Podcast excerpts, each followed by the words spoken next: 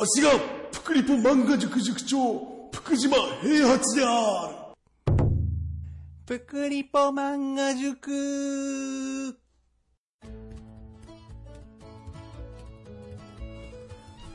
はい。というわけで始まりました。今回は漫画会やっていきたいと思います。久々の漫画紹介会です。えー早速ですが、えーゲストの皆様お呼びいたしましょう。はい。まずは一人目、ロムペイさん。どうぞ。あ、こんばんは。こんばんロンペイは。と申します。はい。今夜もよろしくお願いします。はい、続いよろしくお願いします。はい。続いてお二人目、オッティさん。どうぞ。はーい。いやー、今年入ってから4回目ですね。何気に、はい、出てもらってます。オッティさんです。よろしくお願いします。そして最後、まめたさん、どうぞ。はい、よろしくお願いしますはい、よろしくお願いします。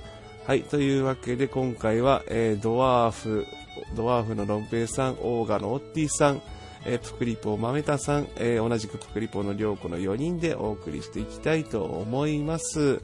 えー漫画紹介会ということなんですけど、そうですね、ロンペイさんは、まあ、もちろん、もちろん漫画紹介は、漫画、漫画はもういっぱい読まれてる。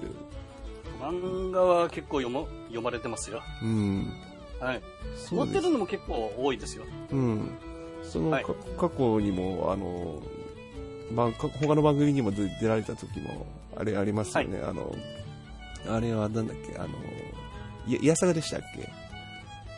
あー、あのー、藤子不二雄じゃないですか。そうですね。藤子不二雄会とかありましたし、はいはい。はい。はい。多分今回そこに触れられるかもしれないんで、ちょっと、フォローの方お願いしたいと、うんはい思いますんで、はい。はい。続けて、オッティさん。はいはいマ。ジさん、えっ、と、筋トレ以外の話も今回、話出ますけど。ね。ね。漫画ですね。うん。うんい。結構意外な感じ、意外ってことじゃないですけど、名乗り上げてくれたんで。漫画読みますよ。見ます？おう。ええ。多分400冊ぐらい買ってると思いますよ。めっちゃやってんだ、実は。そうなんですね。あの、タワーになるんですよね、部屋の中で。タワあー。すげえ。す。うん。そしてみんな、ふーんって言ってる、さらっうん。と。まわかるわかる。あ、わかるわかるわ。かる。はい。という、うん。じゃあ、その中それもめんどくさい。めんどくさいって。で、今回それを紹介していただけるという、その中からおすすめを紹介していただけるということでお願いします。はい。よろしくお願いします。そして最後にまめたさん。はい。はい。もちろん前回も紹介していただきましたけど、今回もよろしくお願いします。まあ、はい、よろしくお願いします。空がに引き続き、はい。はい。うん。そうですね。まあ、もうま、まめたさんはもう、まあまあまあ、空会も出てもらったし、うん漫画読んでるってのは分かってますけど、うん。まあ、ぶっちゃけこの回早くやってるややせかした面はありますけれどね、裏裏で。そうなんですよね。マメダさんにもせかれたいだし、ロンペイさんにも、ロンペイさんにもやってって言われたんで、はい、ちょっと、やりたかったんですよ。結構皆さんやりたいんですね。はい。うんそう、やりたいし、語りたい。はい。わかりました。多分そういう意味では私の方が全然読んでないんで、うん。というわけで、もう早速紹介したい人たちにどんどん紹介していただきましょう。はい。じゃあ一人目からいきましょう。早速ですけど、ロンペイさん。はい。じゃあまず一作品目ご紹介をお願いします。はい。じゃあ行きます。はい。えーと、まず、タイトルからいきますね。うん。えー、タイトルがですね、えー、まず、カタカナで、キッド・アイ・ラックほう。っていうはい、えー、漫画でして、えー、まあ、聞いてお分かりになる通り、あの、喜怒哀楽をですね、あの、英語のイントネーションでもじったタイトルおとなってます。ほいほい。で、作者がですね、えっ、と、長田優子先生。うん。うん。はい。で、監修に、えー、町田、えー、和也先生かなこれは。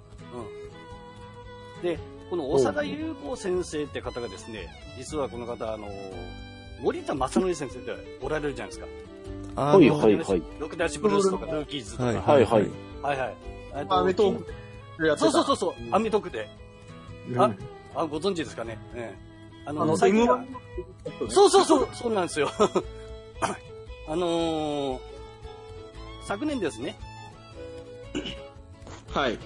2018年の M1 に、あの、実際に漫才コンビ組んで、うん森田正則先生が、あのーうん挑戦されてるんですけど、その漫才コンビの相方が、この長田優子先生なんですよ。この方ですか？わー、はあー実は。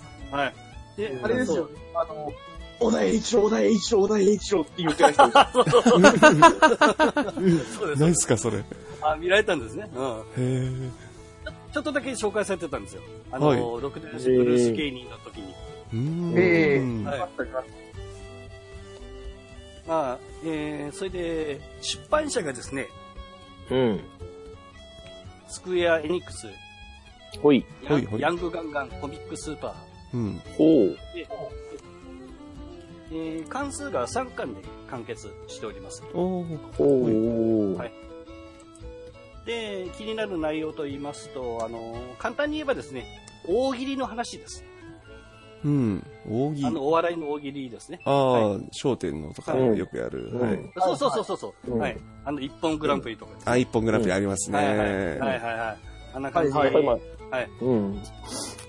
で、まあ、ざっくりちょっと、あのー軽く内容を説明しますと、うん。えーとまあ、主人公がですね、毎日喧嘩ばかりに明け暮れてる、まあ、高校生、ほうんうん。はい、う。うん。えー男の子です。して、で、お笑い好きの幼馴染の女の子がいるんですね。うん。うん。で、まあ、お笑いライブのチケットとか持ってきて、一緒に行こうみたいな感じで、うん。ほね、誘ってくるんですけど、うん。まあ、照れはは照れくさくていかないわけですよ。う。ほうほうほう。で、まあ、主人公の男の子は大体、まあ、そもそもお笑いとかですね、人に笑われることが嫌いだったんですけど、うん。まあ、ちょっとそんなある日ですね、その幼馴染の女の子が、ちょっと集団で暴行に遭っちゃうんですね。で、あーで、それが原因で引きこもりになっちゃうんですよ。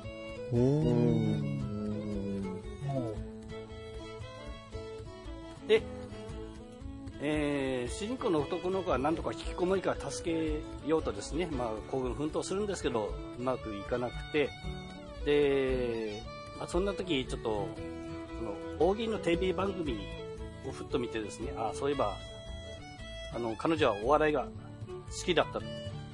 で、素人が挑戦する大喜利のライブがあって、えーそういうのも行きたがってたって、まあ、その番組は、まあ、先々です。やけど、あの、テレビ放送とかもするらしいということで、で、大喜利でこう、あの、笑いで、あの、彼女を救いたいと思い始めるわけですね。はははは。はい。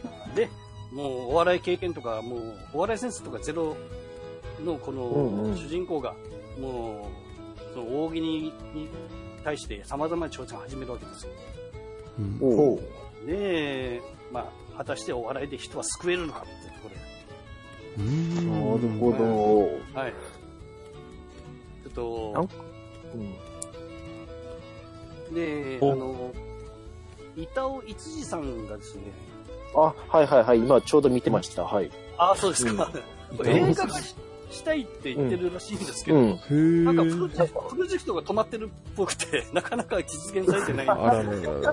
なんか、三巻、ググったら三巻の帯が出てきまして、そこにそうそうそう板尾一次さんが、あの、はい。あの、これ映画化したいって書いてあって、そうなんですよ。あ、板尾さんおすすめなんだっていう感じで。おすすめなんですよ。はい。うんわちも当然おすすめです。はい。えーはい、以上です。ああ、一緒。珍しい。えっと、はいじゃジャンルとしては、その、おお笑い？あの、その、えその森田正則先生のあの、べしゃり暮らしは、あれー、ははいはい。ありますけど、はあれは漫才を舞台にした感じの、ねせ青春ですかね、あれは。こそうですね、青春ものですね。こでもじゃあ同じ感じの。はいはい。ううんん。ドラマうん。うん。的な、はい、感じの。うん。逆漫画、逆漫画ってわけではないんですね。うん。なんだろう、主人公はその、ぎお笑い系なんですけど、ギャグ漫画ではないんだ。うん逆漫画ではないですうんね。うんうん。見た感じパラパラって見ると青春ものであ大喜利そがスポーツで大喜利をやるみたいな感じなんですかね、これ。かなうん。うん。うん。そうか、その、なんか部活とか、あとはなんか、はぎもしうん。逆に芸人を目指すとか、そういう話ではないんですね、これは。そうですね、芸人目指すわけではなくて、彼女を救いたくて、あの、うん。お笑いの道、お笑いを、うん。こう、大喜利を始める。はうん。全然こう、そんなの、あの、足を踏み入れたこともないのに、うん。あの、主人公の男の子が不器用ながらも、こう、大喜利に、うんうんこうん。あ、その題材が大喜利。うんう、あ、そうです、挑戦していくわけです。うん。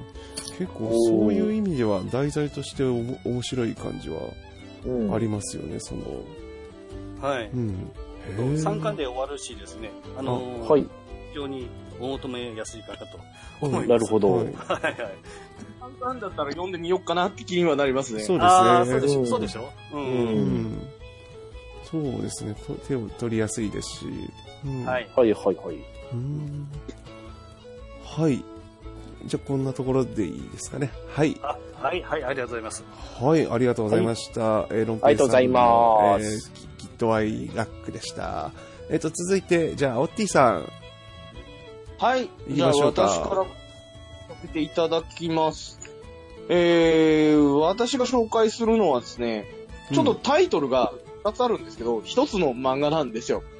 はい。で、えーと、喧嘩商売、もしくは喧嘩家業と覚えていただけるああ、はいはいはい来ました来ました来ました。あはい。結構聞いたこと知ってるあるかな。うん。うん。まあお、お願いします。が逃げた結果、タイトル変えて、もう一回書いてるんでね。うん。あの、作者がですね、あの、元ジャンプで連載してた幕張の北康明さんが書いてはいるんですけど、はいはい。はいはい。ね、はい。だって講談社から出てます。今、ヤン、うん一応、週刊ヤングマガジンで連載中です。うん。うんああ。連載中なんですが、えー載ってない週の方が多いです。救救済中が。うん。えっ、と、どうやら作者が逃げてらっしゃるようなんで、逃げてる？うん？うん。おう編集かで、らあ。の、うん。ちょっとね、多いんですけども、あの、喧嘩商売24巻、喧嘩家業11巻あるんですよ。結構な量数だ。うん。うん。でもなんだかんだでちゃんと書いてるじゃないですか。うんであの、ただね、これね、あの、2010年から書いてるんですよね。もうね、うん8書いてるんですけど、30巻しか出てないんですよね。うーん。うん。2010年じゃねえや、2005年だった。14年、15年ですか、そろそろ。結構ついてますね。うんうん。で、で、あの、まあ、どういうお話かというとですね、うん。えー、宇都宮にね、あの、佐藤十兵衛っていう転校生が現れるんですよ。はい。で、あの、で、転校にですね、えー、クラスの教室に、あの、ヤクザが十兵衛ボコリにやってくるんですよね。えーと、本物のヤクザが、え、何したんですか、その人が隠して。まで、あの、なんでかっていうと、佐藤十兵衛はですね、あの、ちょっと強くなることに固執しまして、あ、おう。あの、ヤクザボコって回ってるんですよね。ああ、生きっちゃってる、生きっちゃってる。勝ってるんですけど、ヤクザに追っかけられてるんですよ。あうん。うん。勝っての十兵衛が、えっ、と、まあ、空手家、直進空手家、フルコンタクト空手ですね。と戦って、うん。どんどんしていくうちに、えっ、と、大晦日のプライドみたいなバトルに参戦して金メダリストと戦って、えー、さらに、あの、日本人12人集めて強い、強い格闘技は何か決めようよっていう大会に、えっ、と、参加するっていう話なんですけど、えー、トーナメントが始まってから、えー、もう、2014年ぐらいから始まっているはずなんですが、うん。うん。まだね、3試合しかしてないかな。3試合？マジっすか？まあ、うんそうなっちゃいますよね。あうん。ーうん月に1回出てたら御の字なんで、やっぱ。月間しか。結で構、もう、これ、うん何が面白いかっていうとですね、はい、そこですよね。で佐藤十兵衛、卑怯なんです。卑怯なんですか？あ、はいはいはいはい。あの、あの、ちなみにう、その、佐藤十兵衛は、その、格闘ジャンル的なものは、なんか、喧嘩です。喧嘩。喧嘩？うん、ですね。古武術の戸田流っていうのにね、ほう。あ、あの、習ってはいるんですけど、古武術。はい。この戸田流っていうのがふざけてるんですよ。ほう。ふざけてる？あの、そう、ん振動塾っていうね、あの、フルコンタクト空手があるんですけど、はい。はい。あの、まあ、1対1で、かつ誰も見てないところでしか使ってはいけない秘技っていうのがあるんですよ。うん。おう。あの、一発入ったら、あの、うん。と倒れることも許されず、無限に打ち続けられる、あの、打撃技なんですけど、はい。あ、はいはいはいはいはい。なんですけど、こいつら道場の中にか、かい、カメラしか仕込んで、うん。の風景を撮ったんですよ。うん。うん。道場破るに今日行くからなって言った上で。う。うんん。うん。で、で、外から見た、あの、旗から見ると、その仕組みが分かってしまうので、秘伝になってるんですね。はい。うん。うん。これを、これを、その、大晦日の試合で、体得した十兵衛が使いまして、うん。うん。うん。新国の日ですからね。そうですよね。あの、うん勝った上で、インタビューで、あの、今の見ました？俺の戸田流の煉獄っつって技名まで全部言っちゃうんですよ。うん。あの、え？免許改伝の書に、はい。あの、さらっと追加してやがるんですよ。煉獄を。うん。うん。で、えっ、と、あとね、あの、ヤクザの超強い人と戦ってる時に、はい。うん。催涙スプレー使ったり、最大スプレー。うんうん。使ったり、うん。うんあ、と、トーナメントが今やってるんですけど、はい。ほい。ルーベイとジュンベの師匠、両方ともノミネートされてるんですね。うん。え師匠も出てるんですか？普通に。そう。あの、ジュが現代武術、現代格闘技戸田流で出れて、師匠が古武術戸田流で出てる。うん。それは、結構珍しい気もします。そう。しかも、あの、ジュンベイよりも師匠の方が人気あったりする。うん。えうん。うんで、すげえ。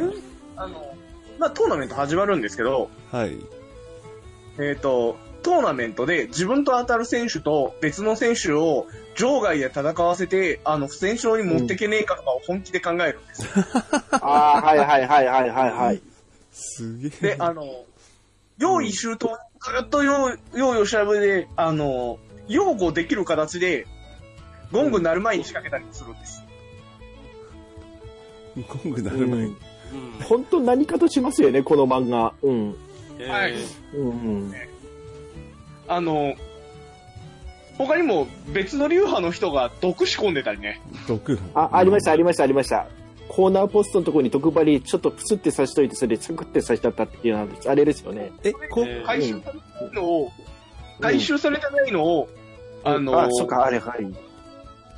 えっ、と。仲間に、こう、指示を出して、あの、うん確認取るが、それ使いやがります。うんありえない。なんか結構そういうのはけど、これ、普通他の漫画ではやらないような卑怯なところをやるっていうのは魅力にはなってますよね、この漫画。そうですだいね。ぶ。うん、うん。すごい、ただ、十兵衛以外はそんなことしないっていうところが、また、うん。へえ。まあ、だからそれが面白いところでもあるけど、十兵衛の人気はいまいち伸びるのか伸びないのかよくわかんないところにもなってると言いますか。あの、もうガチクするからね。うん。ガチ崩して。えっ、と、ジャンルとしては格闘漫画になるんですか、はいこれは？プロ漫画です。いいですか、ねはいはい。んお本当にちゃんとした格闘漫画ではある。言いますよ。うんええ一応、一種格闘技ですもん。で、ちゃんとトーナメントやってますからねうん、体制的には。うん。あの、すごい、まあ、うんあの、相撲も空手も、プロレスも、総合格闘技も、うん。うん中格闘技戦で一箇所に集められて、みたいな状況です。へーいや、それこそ昔だとほら、バキとかありますし、うん最近だと、あすごい見られますうね。ん、あと最近だとケンガンアシュラとかもありますけど、はいまあ、その辺は結局比べられちゃいますからね。うん一種格闘技でトーナメントって言った時点うで。んうんでも内容聞くと、不戦勝にさせるとかなんか、うんだから、うん。場外、飛び抜け、う知略戦のあれが強いですね。はいはいはいはい。あの、ほら、バキとかは結構精神性とかもうん。うん。加味しちゃってるじゃないですか。うん。完全に関係ないです。関係ない。えあの、精神、フィジカルとメンタルは両方あるのは当然として、っていうことから始まる。うん。うん。で、どうやって勝つかで、あの、例えばコーチトレーニングっていうものの考え方だとか、うん。うーん。わざわざコーチまで行かなくても、あの、自己血で酸素を取り込んだ血液を、あの、輸血すればいいよねっていう話だったり、そう、そういう、ああ、な、なあのああ、なるほど。科学理理屈が同じだったら別の方法でいいよねっていう。そうっすね。ああ、なるほど。ニンニク普通にドドーピングドーピング。ああのあ、それもありましたね。うん。武器持ち込むなっつってんのにメリケンサックグローブの中に入れてるやつもいるし。ダメじゃん。ざるだな、管理。でもその、あ持ち込むにあたってもちゃんとした、こう、あーまっとうな、うん。あの、それを利用した戦い方とか、はメリケンサックって強く握れないと、あの、逆に自分の指が痛いんですよね。あ。で、だから、あの、骨を折って強く握れなくすると、あの、逆に弱、弱点にしかならないよねっていう話だったり、へーすごい知略的で面白いですよ。うん。うん。あと、これ、その幕張の書いた先生が書いてるんですよね。うん。ええあ、だから、あの、大丈夫です。下ネタ完備しております。たまにやりますよね。あの、い、まるまる一回格闘技を全部忘れて下ネタとかそういうので走る回とかありますよね、この人。芸能界の事実とか下ネタはね、あの、うん。なんだろう、喧嘩商売の時点で24巻あるんですけど、はい。うん。はい。あの3割4割はね、あの、下ネタギャグ界。3本。あの、早く格闘の続きやってほしいのに、そういうことをやられるから困っちゃうんですよね。ああ、なるほど。息抜きなんじゃないですかね、息抜き。作者もやりたいでしょ。あうんちょっと、す、すみません。ちょっとあの、携帯に電話、ちあー、はい。だあ、ごめんなさい、大丈夫です。はい。ょっと折り返さないといけないんで。あ、大丈夫です、大丈夫です。はい。ちょ、ちょ、ちょっとはい、すみません。はい。はい。えっと、あ、どうしよう、進めちゃいますね、じゃはい、大丈夫よ。あ。はい。ちょっと外れます。はい。じゃあ、オッティさんは以上ということはいでいいですかね？ちょうど切り、ちょうど切りもいいかな。はい。ですね。はい。じゃあ、じゃあ続いて、はい。豆田さん。じゃあ続いてお願いします。はい。えっ、と、私まず1本目紹介しますのが、うん。えっ、と、カナタのアストラ。はい。えっ、とですね、まず原作者が篠原健太さん。はい。えっ、と、はい少年ジャンプでスケットダンス書いてたっていうことで有名な方ですね。ああ、はいはい。スケートダンスで、すでにこ、はい。うん。で、これが全5巻ですでに完結しています。はい。で、はい。これ、ちょっと中身、まず触れる前に、うん。できれば皆さんこれ興味持っていただいたら、できるだけググったりなんかしないで読んでください。ほう。理由なんですけど、はい。この漫画がすごいところが、あの、漫画好きな人はこれ分かってもらえると思うんですけど、伏線回収って我々大好きですよね。ああ、はい、はい、はい、はい。うん。それがめっちゃあるんですよ、これ。この作品。それこそ一巻の一話目から、はいここのこれってここのこれに最後の方に繋がってたのっていうのが、ワンサカあるんですよ。うん。だからもう、最初から多分もうお話こういう形で完全にまとめようが最初からできてて書いてたとしか思えない感じ。で、それをはい。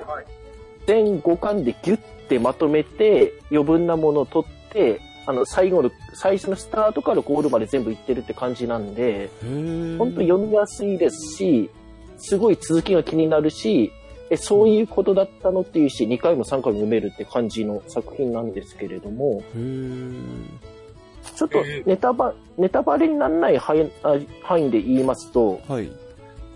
えっ、と、学生9人がちょっと集められまして、ほとんど大体初対面だったんですけど、うん。じゃあちょっと学校の課外中、あ、一応未来の世界ですね。未来の世界。もう宇宙船とか宇宙旅行とか全然普通の世界ですね。はい。はいで、とある星で課外授業をします。生徒の皆さんだけ残っていただいて、ちょっと数日キャンプでここの中で課外授業を行ってください。じゃあ先生たち去りますって言っちゃうんですけれども、うんはい。その後、あることが起きまして、その9人が全然違うところ、宇宙の果てに飛ばされてしまいます。宇宙の果てに。はい。宇宙の果てで、まあ、宇宙漂流記とか15少年とかそんな感じのノリなんですけど、そこから。どうや、どうにかして9人、あの、ほとんど出会ったばかりのやつで仲も悪いような、うまくチームワークを取れないようなのが知恵出し合ったり協力しちゃったりして、なんとか元の星に帰ろうっていうお話なんですね。うん。まとめるとこんな感じで、お大筋がこれなんですよ。ほう。けど、じゃあ、そこにあるのが、なんでこの9人が集められたのか。なんでこんな宇宙の果てにまで追い込められたのか。で、それぞれなんでこんな過去があったりとか、どういう仕組みでなってたとか、そういうのはずーっと全部まとめられつつ、まあ、戻っていくって形になるんですが、はいこれの伏線回収と後ず設定がすごい素晴らしいんですよね。突っ込みどころないし、設定のよくある。あれ、この設定なんか違くないっていうのは本当ないんですよ。よくスケートダンスの頃でもそういうのありましたけど、よくまとめられてて、そういうのをね、すっごい続き気になるし読みたくなるっていう感じなんで、できれば5巻、5巻までなんで、あの、私のおすすめ的には5巻一気に買った方がいいです。もう完結一巻とかしますからね。は完い。結するし。うん。1巻とか2巻とかとりあえず買ってみようでもいいですけど、先気になって寝れなくなっても私は知りませんって感じですから、本当に。えー、じゃうん、ジャンル私はこれ、はい。ジャンル SF ミステリーって言っていいと思うんであ、ます。ミステリー。あうんうん。えーっと、一個ちょっと試しに言いますと、結局、なんだかんだで9人はうん宇宙船なんとか見つけられて、それで帰ろうってことになるんですね。あ。うん。けど、じゃあちょっと通信とかしようと思った。あれ？けど通信機は動かない。壊れてるっぽい。っていう形になったんですね。はいはい。けどちょっと、キャプテンとサブキャプテンみたいなのがちょっとあの、ひそひそって話してて、ちょっとすいません、キャプテン報告あるんですけどってなった時に、どうも通信機が壊れている理由が、えっ、と、大事な部品がどう考えても1個足りない。だから修理したくても修理できない。けどどう考えてもそれは切り取られた跡がある。しかもそれが割と新しい。我々はこの宇宙船に入ったばっかり。となるとどういうことが、どういうことでこうなってるのかってことですよね。誰かが取っちゃったんじゃないか。誰かが帰ったらまずいことをしてるようなやつがこの中にいるんじゃないかとかっていうところもあるんですよ。はいはいはいははい。そんな感じで、チームワークとかいろいろ組むんだけれども、誰がどこになって誰やってるかっていうのはずーっと気になりつつも帰っていくっていうのもありますし、うんまあ、と言いつつも、あの、スケートダンス読んでいただいた方わかると思うんですけど、結局この人ギャグもポロポロポロポロ挟みますんで、あ、そのバランスもすごくいいです。あそうなんですか？ギャグもあるんですね。うん。スケットダンス並みにギャグはあります。あ、そうなんですえね。うんう。ん、結構シリアス系かと思ったんで、話を聞シリアスか、両方なんですよね。シリアスかつギャグかつ SF かつミリタリへーじゃないミステリーミミステリー？うん。ー。ミステリー。だから、どのジャンル好きな人にも結構おすすめできるんですよ、これ。どれかが多分触ると思うので、あと、ええ漫画は5巻で終わりましたけど、この夏あたりでアニメ化が決定しております。おおほい。なんでよろしければそちらでもどうぞっていうのと、あとは、えっ、と、ウェブ漫画がジャンププラスっていうところに連載されてたやつなんですけれども、そこで多分何話かとか限定だったら、前回はさすがに無理ですけど、見れるはずですね、無料で。ああ、なるほど。うん。うん。あと、ちょっとこの放送始まるちょいと前に、2019年度漫画大賞の大賞を受賞しております、こちらの作品。おお、そうなんですね。マジで。けど、そんくらい撮ってるけど、割と知られてないんですよ、残念ながらこれ。正直、知らないですね。うん。あの、全く知らなかった。うん。うん。だから、ジャンプ本誌に載ってたら絶対こんなにマイナーにはならなかったんでしょうけど、残念ながらジャンプのウェブ版のジャンププラスっていうところだったんで、そんなになかったんですが、本誌だとすごくおすすめできる。引き伸ばしとかされちゃって、なんか、うん、というあ、それあるんですか、これどう。なんですかね。ぜ絶対引き伸ばさなかったこれすごく面白いって言えますね。うんん。えー、うん。作者の方も最初はジャンプに持ってったけど、そっち落ちちゃって、1年ぐらいかけてネームをかけ、かけ、作り直して、ちょうどジャンププラスっていう媒体が出たからそっちに載せたっていうふうに言ってますんで、あう最初から伸ばす気もなかったし、削れるものは徹底的に削ったって書いてましたね。うん。それがすっごく構成してます。うんう。ん。すごいですね。ネーム最初から削るっていう前提で書くのは、結構うん。勇気いると思うんですよね。珍しいスタイル。うん。うん。けど、この作者の声、はいはいはい、どうぞどうぞ。乗ってなかったがゆえに、引き伸ばしの被害に遭ってないっていう可能性もありますけど。うーん、ありますね。引き伸ばし、まあ、引き伸ばして良くなった作品も悪くなった作品もいろいろありますから、なんとも言えないですけれども。あ、うんそうなんですよね。うん。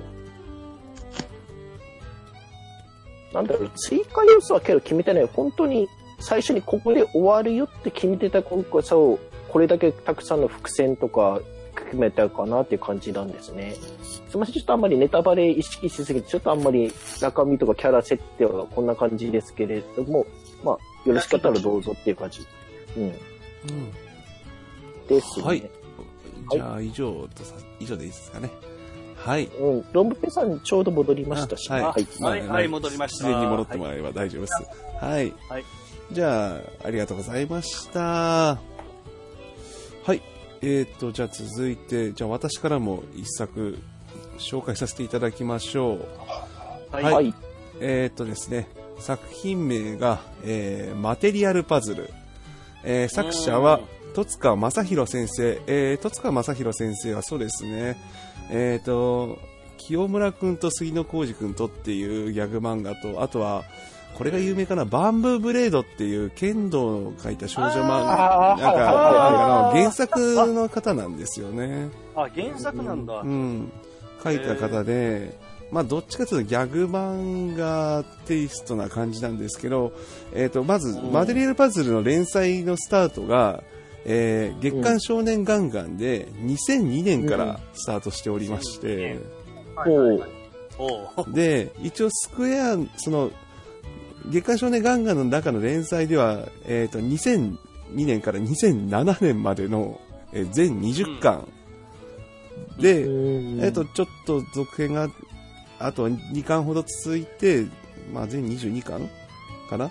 で、一応連載は終了してるんですよ。実はあの、2008年で終わってるんです。終わってるというか、終わってるというか？中断してたんですよ。実は。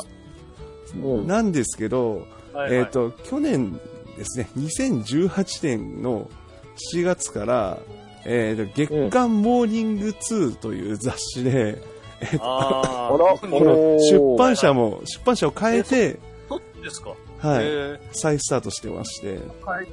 らしいっすね。え。へなんですよ。で、これを紹介させていただこうかと。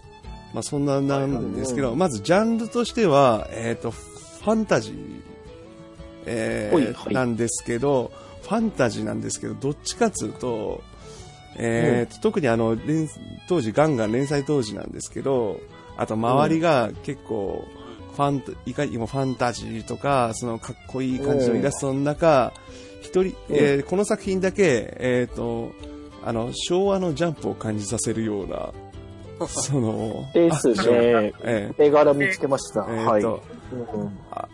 正直言うとあ、もう先に言いますけど、絵柄に関しては、正直、あの、若干、その、他の作品と比べるとちょっと差があるなというか、なんか、ふ古い、古いというか、質が落ちるというか、これはこれでいいっすね。うんありっすね。そうなんです中では。そうなんですよね。その、うんうん。だから、どっちかというとね、ジャンプじゃねっていう、なんか、作風が違うんですよ、もう。で、ファンタジーなんですけど、まずファンタジーなんですけど、まずこの、はい。この世界観で一応魔法という存在が設定としてあるんですけど、その魔法が生まれ、生み出す理由っていうのが、あの、物質が、まず存在することが、まず第一の条件としてあって、その、ものが、うん。人や自然やどんな存在が存在すること自体が意味があるっていうのが、まずそれが存在することが魔法なんだっていう、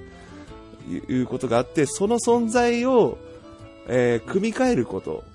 そのパズルのピース、ピパズルのピースのように組み替えることによって発動するエネルギーのことを、えっ、と、魔法。いわゆる、そのマテリアルパズル。物質のパズルということで、そのエネルギーを生み出すことが魔法っていう、かなり、かなりそういう、その、そういう風な魔法は、だから、す、すごい、魔法がすごいっていう理由を設定するっていう設定があるんですけど、まあ、そういう前提で、で、まず主人公がどういう存在かっていうと、うん。あんまりこれ、ネタバレというか、まあ前提というか、どっちなんだろうなまあまあ、この辺はもう、よもう最初から出る設定なんで話しますけど、まず主人公が3人いるんですけど、その3人の主人公はう、ん。一度死んでるんですよ。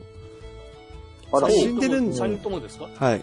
3人とも死んでるんですけど、その、星の卵っていうそ存在に自分たちの魂を3つ合わせることによって、かろうじて存在できて、できる不老不死の設定な、あ、そうかろうじて存在することによって、3人の魂が次々に入れ替わる、表に出ることが次々入れ替わることによって、永遠にはいはい。し知らないけど、逆に言うとその死ぬことができない、不死身の体になってしまうっていう。常常に存在、その、さっき言ったそのマテリアル、マテリアルパズルの理由条件にある、その存在する、存在することが不思議、魔法っていう理由を逆にあの、その自分たちの枷として生きなければならないっていう、その、はいはい取り、取り込まれた主人公が、まあ旅をするっていう設定なんですね。まあ、はい。で、まあ、あーいや、ここ、ここまで言い過ぎるとネタバレになっちゃうんで、まあこんな感じの話が、あの当時、えーガンガンで連載されてたんですね。はいで、なくなった旅物ですね。そうで、うん旅冒物。険勝つべきかな、これ。そうですよね。なんか、うとりあえず、ちょっとチラチラ画像を見てたんですけど、とりあえず敵となるモンスターみたいなのをいて、それをとりあえず戦うそうのがあるですね程度目標みたいな。まあ敵の、まあ敵の組織が、まあ女神の三樹士っていうんですけど、うんそいつらが襲ってくる資格な、資格を次々に対峙して、あの自分たちの最終的に戦うべき目的のために進むっていう、まあ、そんはいはい。まあそんなに難しくはないんですね。うん、設定は壮大ですけど、まあ、うん。まあと、りあえず、まあうん、まあいろいろ設定の方は話しましたけど、まあ何が魅力っていうのは、この漫画、勢いがいいんですよ、やっぱり。その、うんさっき言ったジャンプ漫画的ない感じでもう、セリフ回しが、その、やっぱギャグ、ちょっとギャグ漫画寄りなんで、その、時々、その、そういうギャグをいっぱいま散りばめるんですけど、その、要所要所のセリフがすごいかっこいいんですよ。ですうんね。わかる。なんか伝わってくる。あの、主人公の相棒の、相棒の人がい相棒のなんか、その、とある村の少年がいるんですけど、うん。まあ、その少年が、あの、うん。なんとか道途中で別れたんですけど、助けに来るんですよ。で、うん。主人公が問いかけるんですよ。えっ、と、えっ、とね、どうだっけ、えっ、とね、助けに来てくれて、君は強くなりたいって言ったら、いや、強く生きたいって言うんですよ。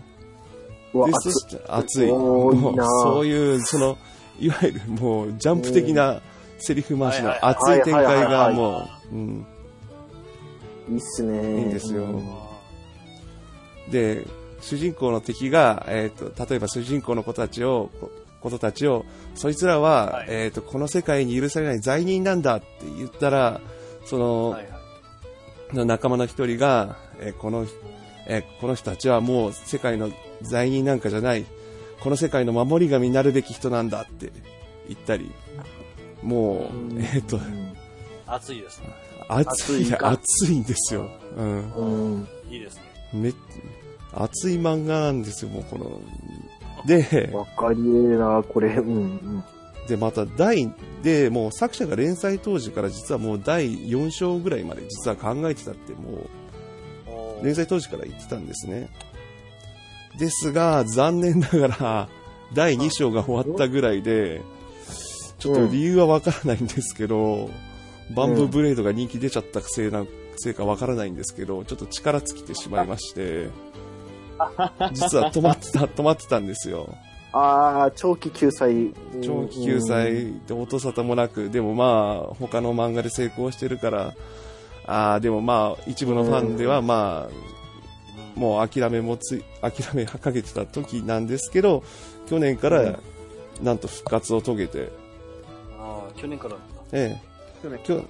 去年から復活させて、えっ、と、章で言えば第3章か4章に当たるのかな？ほうほうほう。えっ、と、はい。新しくなってからは、あの、コミックの方は、ああのぐらい。一応2巻出てますね。2巻。はいお一応、出てますね。マテリアルパズル、えー、神なき世界の魔法使い編ということで、えっ、と、これは講談社の方から出ております。ーはいはい。はいはい。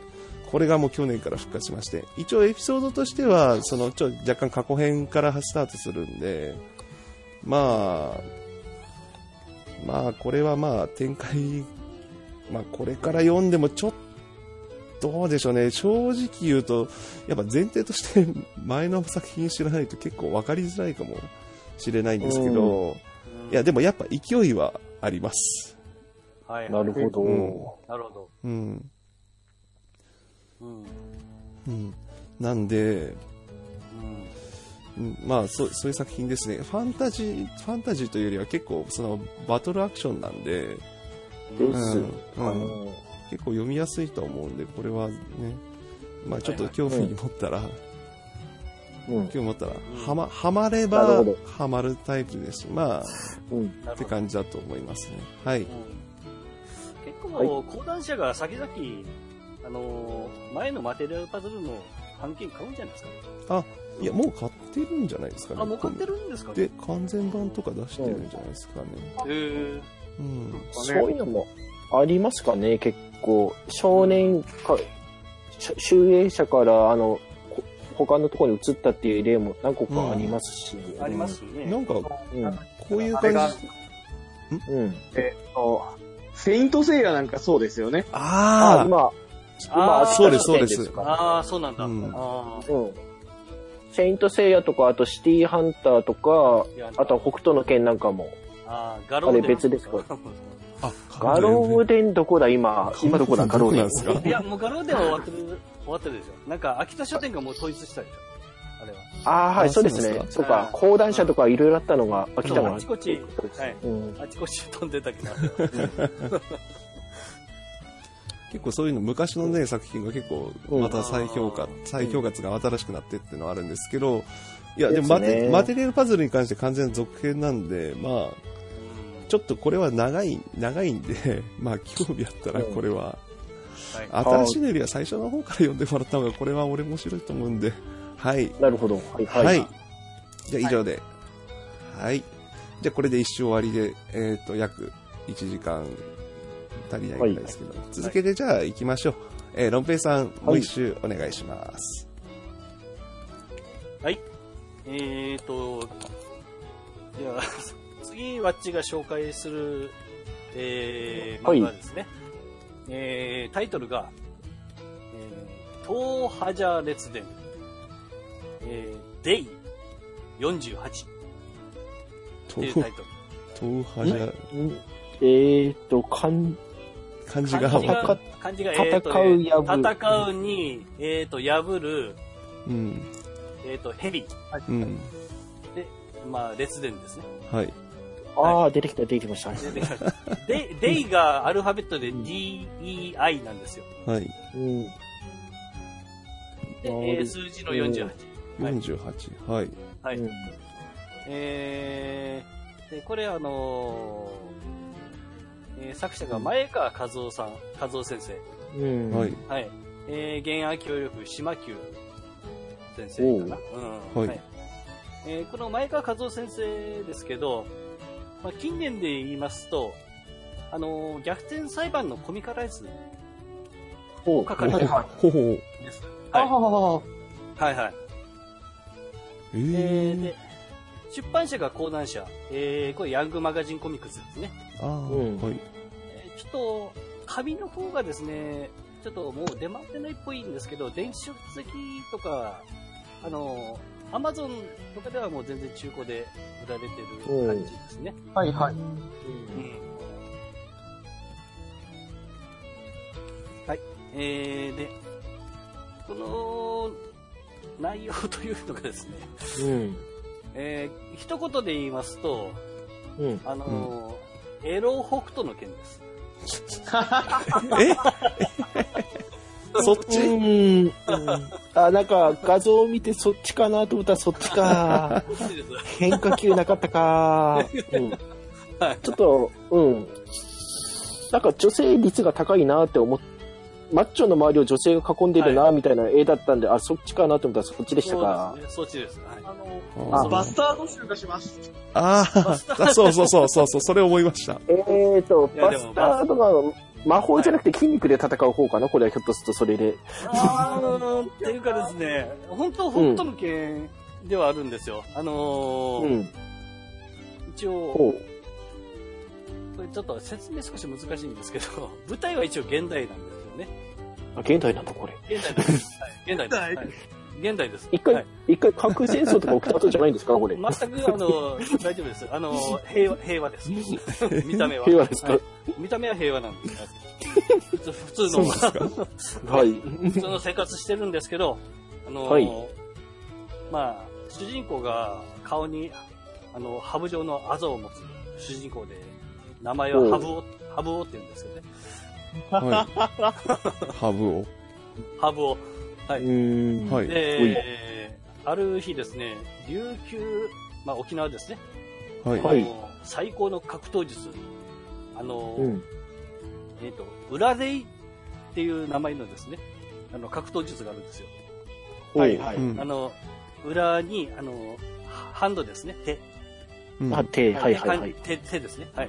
手書いて、あの、裏でっていう、奥あの、格闘術があるんですけど、その奥義を、あのー伝授するための、あの、伝承者としての宿命を、ある日、負ってしまうわけです。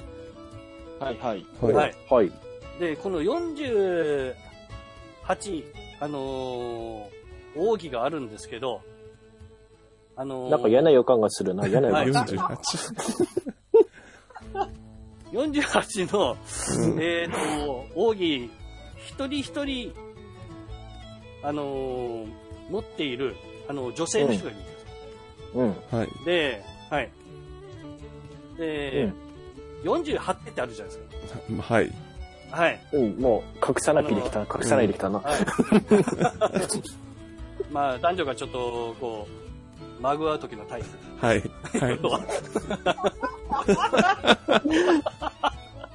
おいで、伝承するためにはですね、その、えっ、と、その、奥義を持ってる女性と、うん。マグワラ 完全なエロ漫画じゃないですか。いやいやいや、これはすごい、真面目な漫画なんですよ。あ強くなるには、その過程を踏まなければいけないんです。そうです。あの、奥義を伝授するためには、それが必要なんです。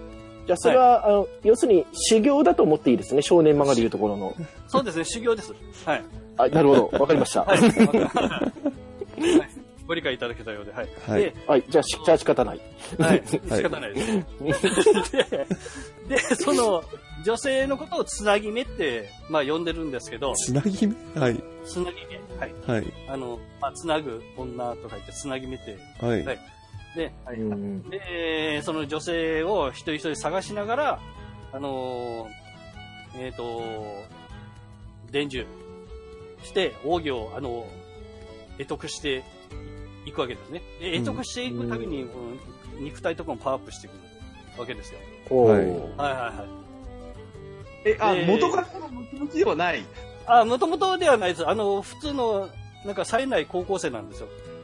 え、うん高校生なんですか？はい。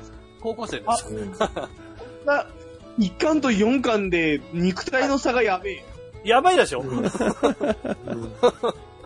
うどんどんすごい。1巻から4巻の表紙絵の筋肉が、はい。あの、うんどんどん進化している。もう全然違うです。あの強くなってるんですね。うん。強くなっていく上に、どんどんイ,、ケメンになっていくし、うん。うん。あのーと、頭身も増えます。投資まあ、え絵年で柄が変わっただけでもないんですよ、絵柄めちゃくちゃ上手くなってますよ、この人。ゃ。このまあ先生。このうん先生は、もう、一巻とですね、うん最終11巻の表紙見ていただければちょっとわかるかなと思うんですけど、なんか全然違いますね。全然違うんですよ。あの、絵めちゃくちゃ上手くんですよ。劇画と萌えアニメぐらい違うんですけど、これ。あ、そうです、そうです。いや、もう最後の方はもう選択も綺麗でですね。あちょのうんもや、もやアニメ寄りになってくるんですね。あ、そうですね。ちょっと、女の子のめちゃくちゃ可愛くなって、可愛くかけてたりするんですけど。うん。はえー、うん。い。はい。で、えー、ギャグ漫画ではないんです、これは。はい。あの、この設定で真面目にシリアスな話を書いてるんです。えーっと、えーと、なんだろう、何個か画像を見つけちゃったんですけど、修行の仕方と戦い方が特殊なだけで、はい。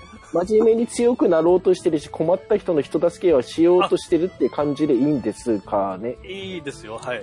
はい。うただん。もう、キャラクターたちがもう、すごい濃いですね。えうん。うん僕も、僕も今見たんですけど、はい。うんはい。で戦ってません、これ。今、口にしちゃいけないもの言いませんでした？なんか大丈夫ですか？大丈夫ですか？あれで戦ってますよね。あれであ、そうです。ああれで戦ってます。あれもどんどん成長してきます。どんどん成長すごい、すごいですよ。ううんん。大丈夫？ロメペンさん、そろそろ切らなくて大丈夫？これ大丈夫 でも、最後はもうちょっと、はい。見える？これこ、れ、大丈夫かやばないこれは、これちょっと多分ね、後で一人になってからじっくり読んだ方が楽しめそうな気がするんですけど。そうですね。ね。まあでも、まあでもこれ、このすごい話を11巻で終わらせる、終わらせて中るんですよ。一巻もやったん、やったのがすごい。11巻いや、それ逆でしょ。11巻持ったなでしょ、これ。いやいや、すごいですよ、これ。いやー、ヤング、いだなって。や、ヤングマガジン確かにあのーはいあの、出しますけど、そういうなんかあの、真面目なとかスポーツと車と、なんかあの、うん。エロ、エロ担当枠みたいなのありますけど、それ、そこですか、これ？うん。まあ、そうでしょうね。うんうんまあでもなんていうか、うん、エロはエロであんまり書かれてないんですよね。うん。うん。うん。うん。エロはあくまでこう、なんちゅうの、うんやらなきゃいけないことなんで。うん、うん、うん。修行として修強くなるために。そうそう。か家庭なんです、家庭。強くなるための。はい。うんはい。はい。おすすめです。はい。ありがとうございます。ありがとうございます。どうしよう。どうぜひしようがない読んでくだ会がでも。はい。すいません。次の人、次の人、ちょっと流れ一回お願いします。じゃあ、おおってさん、お願いします。あの、ちょっと、あの、まあ、ちょっとね、性欲的な話が出たんでね、あの、食欲的な話をね、おああ、はいああ、はい。いいですね。なるほど。よし。皆さんラーメンお好きですかね？ああ、はい。ああ、直球ですけど、はい。えー、それはももうね、ぜひね、ラーメン大好きな人に読んでほしい。あの、ラーメン発見伝。う。おお。ほいほい。あはあ、いはいはい。はい。これね、あのーまあ、スペリオールで、1999年、年間連載してたんですよ。う。うんんうん。作者が、えーと、だから何人かいるんだけど、まあ原作原案がね、久米緑郎ってなんか、有名じゃない人で、ほい。うん。はい。有名じゃない。作作画が河合丹先生っていう人なんですけど、うん。はいあの、やっぱラーメンの話ばっかり書いてるんでね。あと、麻雀とかね。まあまあ、スペリオールなんでそういう系列なんですけど、これですね、監修にですね、あのーラーメン王石上が原作協力してるんですよ。ーで、内容をね、あのーまあ、かいつまんでお話しますと、うん。うん。まあ、あの、フーズ系の企業に勤めてるぐうたら社員の藤本って男がいるんですけど、うん。ほい。うん。彼がですね、夜な夜な屋台を引いてラーメン屋をやってると。うん。でえっ、と、あくまで今、サラリーマンをやっているけど、脱サラをして、えっ、と、ラーメン屋を開業するのが目的うん。なんですけど、風系の仕事で、舞い込んでくるのがラーメンの仕事ばっかり。かつ、変なラーメン屋でバトルを巻き込まれる。うん。うん、のを言うと、大体、美味しんぼって聞かれるんですけど、はいはいはい。あうん。はい、美味しんぼです。あ、美味しいもんなんですね。うん。あ話の流れとか展開は結構美味しんぼに似てるんですけど、ですね。はいはい。ーえただラーメンだけに特化してるんですよね。ー、なるほど。で、これね、あの、ふ主人公がね、藤本なん、藤本くんっていう人なんですけど、うん。これね、主人公藤本くんよりもね、あの、うん有名になったキャラクターが一人いるんですよ。はいはいはいはいはい。うん。えー、あの、うん？でもね、あの、インターネットでね、画像を見たことがある人多いんじゃないかなと思うんですけど、ねラーメン、うん。すごい大体、ゲでメガ、はい。あ、そうそうそうそうそうそうそうそうハゲでメガネな人ですよね。はい。奴らはラーメンってるんじゃない、情報を送ってるんだっていう人です。うん。なんか見たことある。うん。あの、この人があんまりにも人気すぎて、主人公がすごく影が、うん。で、あの、主人公にとってライバルであり師匠である人だと思ってください。はいうん。あーちなみにこのハゲのおっさんすげえ性格悪いんですよ。性格悪いですね。そうなんだ。性格悪いけど、はあなんか納得させられる重い一言言ってくれますよね、結構いろいろ。そううん。あのなんか、あのね、この漫画基本的にうん僕美人書だと思っていて、あのね、あの、例えば、給料いりません。オタクのラーメンが大好きなんで働かせてくださいっていうやつが面接に来たとして、はいそれをね、論外だって言っちゃうんですよ、このハゲが。ほうーうんあの、まあ、給料を払わない仕事っていうのは無責任なものになるし、はいはい。払うことによって責任を負わせることであり、給料をもらうってことは責任を負うことなので、あの、うん絶対に必要なことだと。あ、それもなんかネットで流れて見たことある。これ多分、オリンピックのあの、ボランティアタダでやらせるとか、そういう話題になった時に。はい。流れてましたね。はい。うんはい。で、まあ、この人の哲学とかがすごく反映されてるんだけど、この人ね、ほぼね、ラーラーメンを石神なんで、うん。石神の思いが反映されてるところが強いので、うん。あのね、すごく性格は悪い。うん。う んまあですね。すごい天才的なんですよ。例えば、あの、ラーメンって、まあ、従業員はどうやって雇っているのっていうのであったり、あの、ラーメンにお行って、あの、単価っていうものの重要性であったり、季節によって品がある食材はラーメンの具具材には適さないっていう話であったり、う。うんん。店が広かったら、あの、ひあの、店が広いっていうのが、ことによるメリットっていうのがあるよっていう話だったりうん。うん。はいはいはい。とか、そういう話が多いですね。えあの、グルメ漫画じゃなくて経営漫画なんですか、これは？えっ、とね、経営漫画の要素もかなり入ってます。へーあ、それもちょっと面白いですね。うん。うん。これね、すごく納得なんですけど、あのね、うんすごいところがあって、この漫画、グルメ漫画にはしては超珍しいことに、化学調味料を指定してないんです。へへえ。ーああ。はいはい。なぜなら大多数のラーメンに入っているから。はああ、そうですね。うん。逆に言うと、ラーメンの味って、スープと麺とうん。化学調味料なんですよね。ああ、まあ言ってしまえば。う。うんん。で、この、こう、まあ、美味しいものとかだと、化学調味料は全否定されるじゃないですか、基本的に。そうですね。はいはい美味しいもんなんかはもう絶対否定するやつですよ、そうですね。うん。自然なものの方がうまいに決まっているっていう理屈がないんです。うん。うん。はいはい。この漫画。おう。うん。そもそもラーメンは大衆料理だから、安くて当然みたいな考え方をしてる方にこそ、ぜひ読んでもらいたくて、はいはいはいはい。はいはい。あの、ラーメンって基本的に単価安いじゃないですか。うん。あだからね、あの、やっぱりね、そういう経済っていう面で見ても、あ。はい。ラーメンっうん。ていびつなんですよ。うん。うん。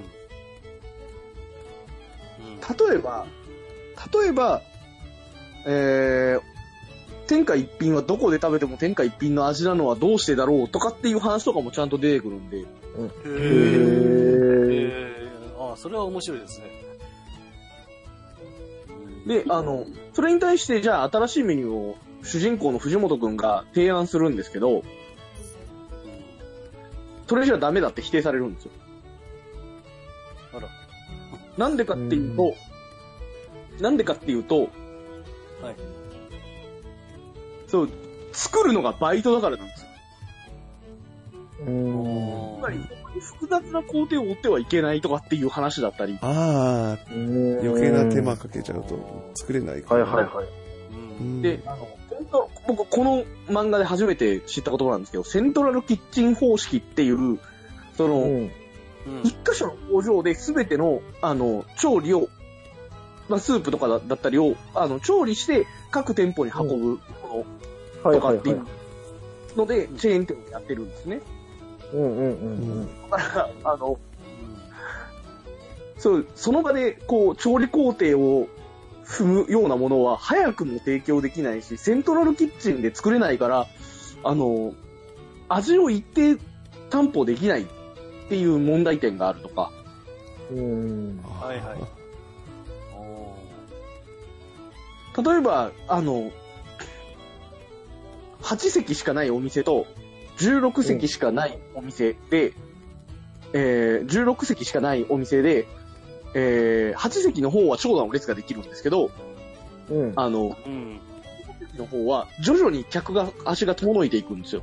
ああ、はいはいはい。聞いたことあります。はい。ん？はいはい。おなんでかっていうと、あのね、店に入ってからの待ち時間が長い。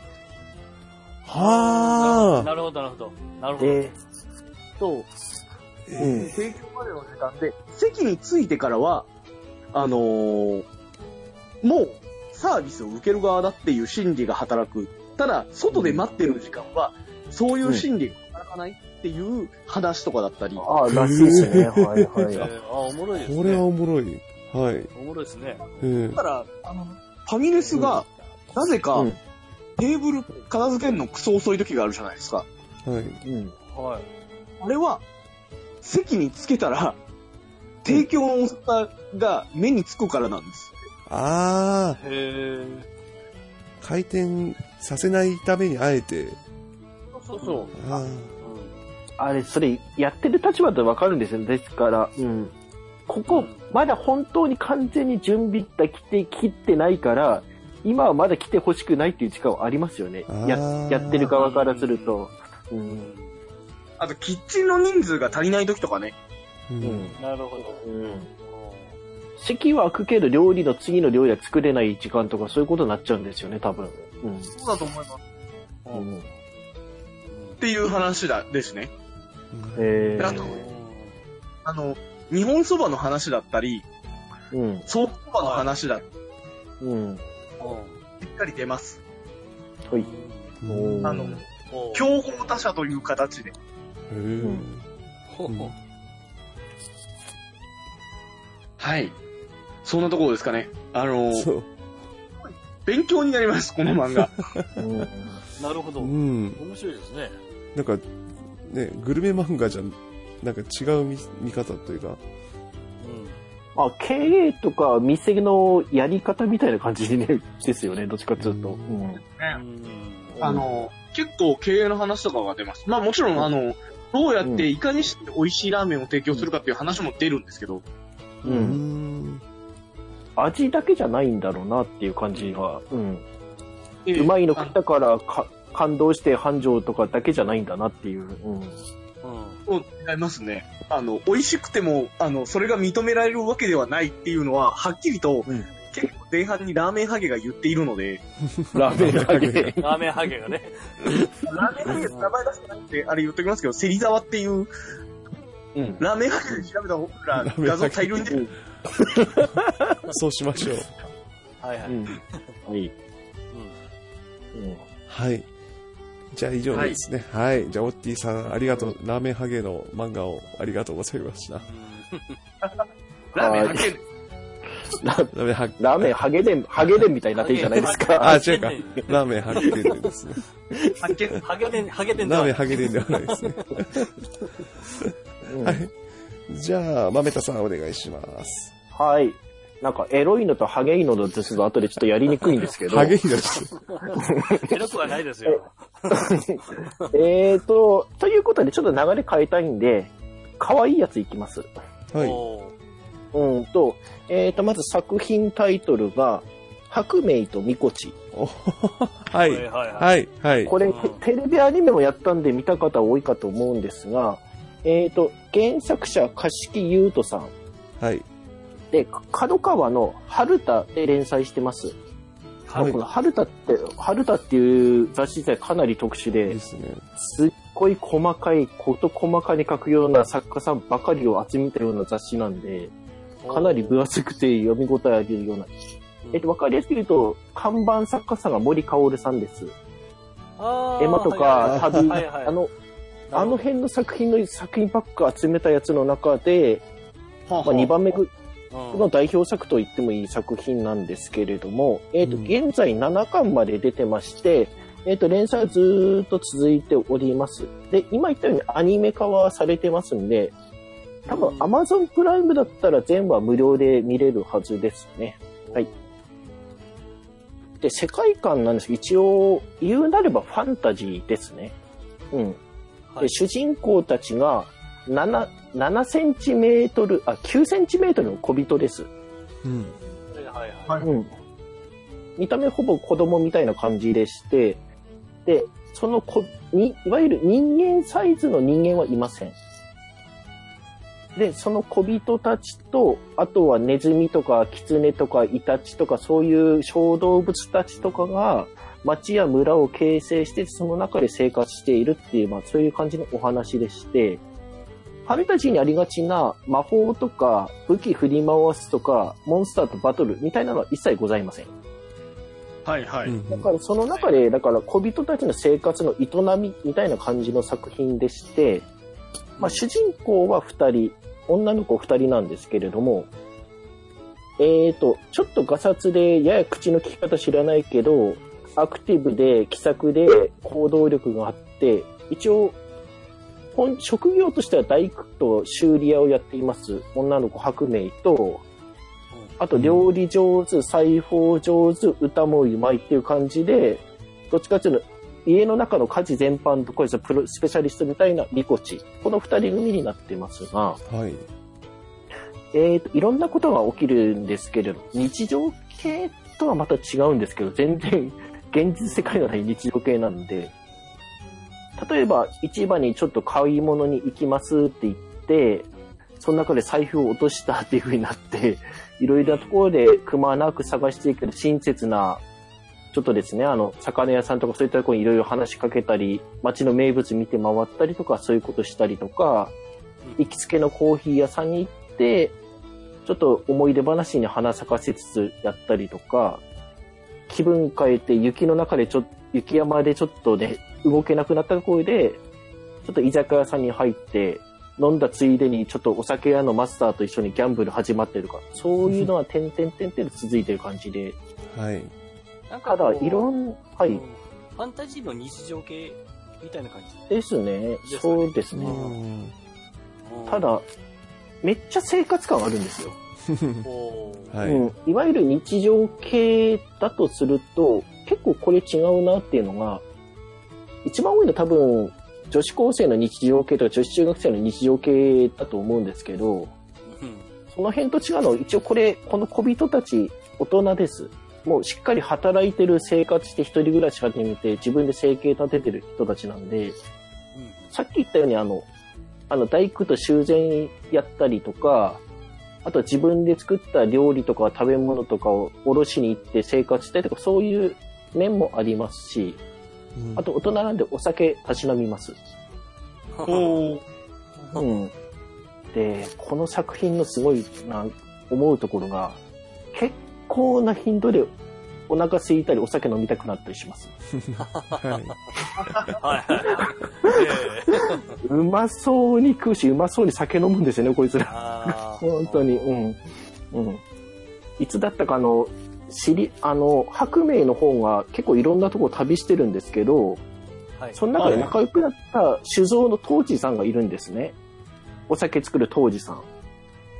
その人は亡くなったっていうから、あの、すごいお酒送ってきて、これ最後の一本なんだけれども、よかったらもらってくれて送られてきて、それをいろんなところ回りながら、白明とみこし一回酒盛りするって感じなんですけど、あの、描写がどう考えても大吟醸なんですよね。ファンタジーなんですけど。飲んだ後のみこちのあの、は、の言葉が、全身に果物みたいな香りがふわっと広がれて、あ、これ大吟醸だわって感じなんですよ。うん。うん。そ日本、んな感じ、ううんん。日本すごいイラスト今、うん。画像を見てるんですけど、うん。お何ですか、ジブリ感があるその書き込み具合、はいはいはい、はい。そうですね、これ。風景の書き込みがすごい。うん。風景と、あと動物たちの毛並みのリアルさとか、やっぱ背景うまいですね、この方。うん、書かせると。うん。うんすごいですね。街並みとかも、はいはいはい。あるな。結構書店で見かけたことがあるな、この。うん、多分、あアニメ化した後一気にブスが広がったんと、結構目立つ絵柄ですから、そうです出ましたし、うん。2017年高であの、これから来るこの漫画すごい大賞の2位か3位ぐらいにはなったはずだんで、うんそこから売れ始めてますね。なるほどたださっきのカナタのアストラ同様、もっと有名になってもいいだろうって私の中で思ってる作品ですね。うん、はいはい。うんあんまりこれ苦手分野がなさそうな作品ですし、広く読めますし、うん。まあ、あと私結構、こういう絵柄好きなんですよ。はいなんて言うんですか、ファンタジー系の、あの、親しみの持てる絵柄、こんな感じのやつが好きなんで、うんなんで、さらっとも読めますし、繰り返し繰り返し面白いエピソードをずーっと読みってもできますし、あと、全7巻なんですけど、えっ、と、ワールドガイドっていうか、あの、設定集みたいなのが1個ありまして、足元の歩き、あ、それそれそれですね。はい。これが非常に単なる設定集じゃねえだろっていうぐらい、わざわざカラーイラストいっぱい作って書き上がってって感じなんですけど、作るのに1年以上かかったって書いてありましたかね。うん。ー、すごいな。おあの原作の方だと一切お前カラーイラストなかっただろっていうやつも一人一人にカラーイラスト出てたりするんですよ。うん、ええこのこのキャラまでカラーにするのあるのっていうぐらいいるやつまで。ーうんうん、けどこれおすすめですね。本当一緒に買うと一緒に楽しめますし、単純に設定と街並みの風景と絵だけ見てるだけでも楽しめるんですよね、この作品、実に。うんうんで、だから一応漫画の方も7巻までですからまだ全然書店さんにも並んでるでいけますし、アマプラとか見てきたらとりあえずアニメ見てからでもいいかなっていう感じなんですけれども、ねえうんただ個人的な感想だと、アニメってどうしてもやっぱ作画の量的にのぺっとしちゃうじゃないですか、あの色彩が。わかります？みたいな。うん。この原作のこの風景の書き込みやっぱり毎週のアニメでやれって無理なんで、うんどうしてもそこが差出ちゃうんで、アニメ見た人にも漫画のこの絵の細かさとか書き込み具合を見てほしいなって感じですね。うんあとは第2期そろそろ始まってくれねえかなって感じです。あ うん。うん。ーあとこですかね。うんです。いや、実はこれ私も好きな漫画なんで、うん。いつやか話したんですけど、うん。ううん。ん、本当にあの、さっきの話話も出ましたけど、飯、飯の風景がね、こうん。うん。う、日本酒とか、あと風呂、大根の風呂炊きとか、風呂吹き大根の話。そうですね。そんなあ話そこあれ好きなんだな、あれ。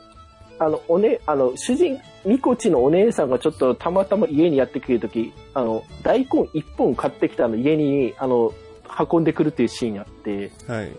主人公たち9センチだから、大根一本買ってきたら相当な大きさになるんですよ。だけど、風呂吹き大根食いたいからって一本わざわざ買ってきちゃって、それで切り分けて立って、うん。あと、風呂吹き大根食いながら、あまりおしゃべりしてたら白明が起こって、熱いのに、熱いうちに食うのが風呂吹き大根に対する礼儀だって言っていて、そうそう。黙って食わせる お父さんみたいだね。お父さんみたいな子だなって。その雰囲気がそうなんですよ。なんか、昔、昔の家庭というか、そうなんですよね。なんか、うん。下手に魔法とかないのが全然いいのと、うん。結構技術とか道具はあるんですけど、まだ電気とかそこまではないかなってぐらいですね。ははいいはい。うん。結構な、な感じ昔懐かしい感じがするんですよね、そのどこか。うーん。こううん。と、まあ、この時代のこのふぐらいの文明の時ってないとは思うんですけど、なんか懐かしさですよねそうなんで。すよね。なんか、うん。うんそんな感じがします、これ。うんうんはい。ですね。じゃあ、こんなところでいいですかね。はい、ありがとうございます。はい。はい。あーじゃあ、私からも2つ目紹介させていただきますね。はい。はい。はい。えーと、じゃあ一気に作品変わりまして、えー作品名が、えー、つまぬだファイトタウン。えーうん作者が上山道郎先生。えーこの方、あの、あの、コロコロコミックでゾイドとか書かれてた方ですね。うん。えーあはいはい。はい。で、このひ、まあ、この作品なんですけど、えーと、全20巻で完結しております。えーはい。発表、えー期間が2006年から2016年までですね。もう終わっちゃってるんですけど、まあ、載ってた雑誌が、ヤングキングから、えー全部言おうかな。ヤングキングアワーズ、月刊ヤングキング、えーヤングキングアワーズ GH など、いろんな雑誌を渡り歩いてますねそ。んなに渡ってたんだ。はい。少年画報者、まあまあ、不安定だったんで。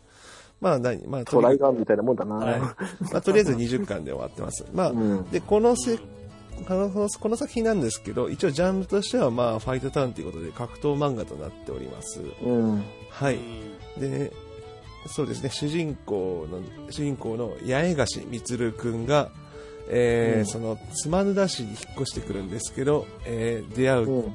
そこで出会ったメイドの、えードラえ立花ドリャエフさん。えーっと、ドラえもんです。ど えーっと、えーっとですね、このキャラクターちょ、っと待ってね、ちょっとは待って、い。えっ、と、ギャグじゃないの？えーっと、ギャグじゃないです。ギャグ逆ではないですじゃないですね。。うん。うん。えー漫画じゃないないですけど、通称ドラえさん、ドラえさんというメイドさんが出てきまして、あ、でドラえさんの指導のもとに、このみつるくんが、格闘、うん。格闘技というか、そうですね、うん。その、ドラえさんの教える武術なんですけど、まあこれがオリジナルなんですけど、えー、メイド流という武術をですね、駆使しまして、うん。えーメイド、メイドのドラえ、ドラえさんが教えるメイド流という武術を駆使しまして、えー、みつるくんが成長していく、えー、格闘か活劇といえば、まあ、かなり大雑把なんですけど、そういう漫画なんですけど、えーと、まずはですね、まあ、ドラえさんっていう名前から察する通り、えー、藤子 F 不二雄キャラ、えー A 先生、F 先生ともにですね、えーその、そ そのキャラを、その、その、オマージュしたキャラが、インスパイアしたキャラがいっぱい出てきます。ね。えいっぱい出ますね。えーまず、その、いや、その主人公のみつるくんの妹の名前が、えっ、と、ラミ、うんラミーちゃんです。えードラミちゃんです。で 他にもなんか、他にも服部先生とか、あと、あの、ライバルのキャラがいるんですけど、えー名前がジローワンっていう名前の八極拳の使い手なんですけど、えっ、と、ジローワンなんで、王次郎。面白い。そうそう、ちなみに。じゃあ、あれの名前はクイーンシーワンなんで、Q なんですよ。Q 太郎なんですよ。Q 太郎がお姉さんで、弟の王次郎くんが、そうう、ん。王次郎くんが、1は、そうか、9か。うん。そうなんですよ。王次郎くんがライバルキャラの、うなぜか中国の八極拳の使い手という。うんあと、ピーコも出るかな、確か。なんか、他にもまあ、もう結構いろいろ、んですね。怪物くんとかね。怪物くんの、そうですね、怪物くんの、富田の顔親と一緒だよ。そう、そううん。そうなんですよ。だから、のび太くんの、なんだ、藤子キャラ、あの、笑うセールスマンみたいなキャラもいま笑うすね。セールスマンはもうそんなまま笑うセールスマンやったから。出てきましたね。ええでで、またこれがめちゃくちゃ強いっていう。すうん、強かったですね。強かったですよ。うまあ、そ、そんな感じでもう、どんどん A キャラ、F キャラ、はい、うん出てきますけど、まあ別にあの、うんいやまあそのまんま別にやってるわけじゃないんですけど、うんだけど、思った以上にキャラはそうなんですけど、はい。めっちゃ格闘漫画っていうか、技術系とか解説系格闘漫画してますね、これ。そうですねなんか今。てますけど。うんはい。で、この作品の二つ目のポイントとしては、その、技術の、格闘技術、とか武術の技術の教え方が非常に丁寧に書かれてます。うんあの、補足で解説も出るぐらいなんですけど、そのうん筋肉を動かすとか、筋肉や骨や体をどう動かすとどう動くっていうのをかなり丁寧に丁寧に書かれてます。その吹き出しのページ多いですけど、うんまあでもその格闘技術に限らず、例えばあの、重いものを例えば持ち上げるにはどうしたらいいかっていうので、そのうん。足、その重いものに対して力を加えるんじゃなくて、その足の裏で、その自分、うん。足の裏の反動を使うんじゃなくて、足の裏を自分に、あ足の裏自体を持ち上げるように持つと、全身にうまく力が入って、その持ち上げられるとか、例えばあの重心、例えば体の、うん。体から離すより、あの肘をつけて回した方が力が入りやすいとか、あとそうですね、えーっと、まあいろいろありますけど、どうだろう。あとはそうだな。はい。官能の実験とか、今画像をググってたら出てきたんですけど、これ普通に格闘教室でやりました。